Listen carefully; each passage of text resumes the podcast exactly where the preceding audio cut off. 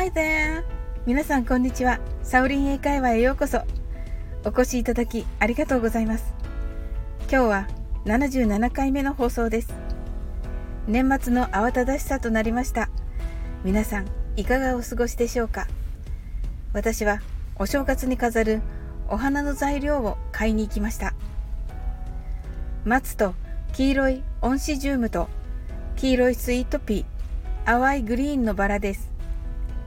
これに水仙と難点を加える予定です。皆さん、一夜飾りという言葉をご存知でしょうか？新年に向けてのお正月飾りを大晦日に用意して飾ることです。これは翌年にいらっしゃる年神様に大変失礼だということらしいです。私も今日まで仕事なので買ってきたのはいいんですけれど飾れないと思います。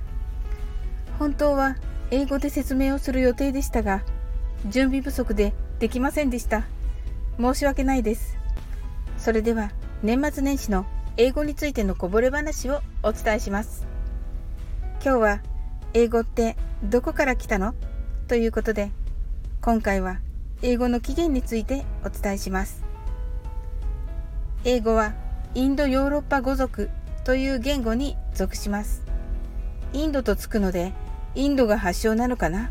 と思いますが発祥はロシアの近く今のウクライナ地方あたりなのではないかと言われていますもちろんインドで使われているヒンドゥー語もその仲間ですつまり文法単語など語源が一緒のためなんとなく似ている場合があります。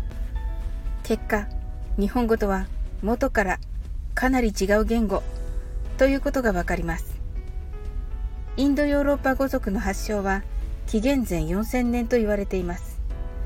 そんな大昔に広大な地域に広がっていったと思うと驚きです。ここでクイズです。英語は何のおかげで広まったのでしょうかヒントはサムネです。これはタロットカードの戦車という意味の chariot のカードですが、答えは戦車ではありません。でも近いです。鈴木なんとか R って車がありますよね。コメント欄に書いていただけると嬉しいです。答えは次の英語外伝の放送でお伝えします。Don't miss it! 英語を話す上で英語圏のライフスタイルやバックグラウンドを知っていただくのは本当に嬉しいです。今日もほとんど英語を喋らないサオリン英会話でしたがいかがだったでしょうか？いつでもお気軽に遊びに来てくださいね。それではまた次の放送でお会いしましょう。See you!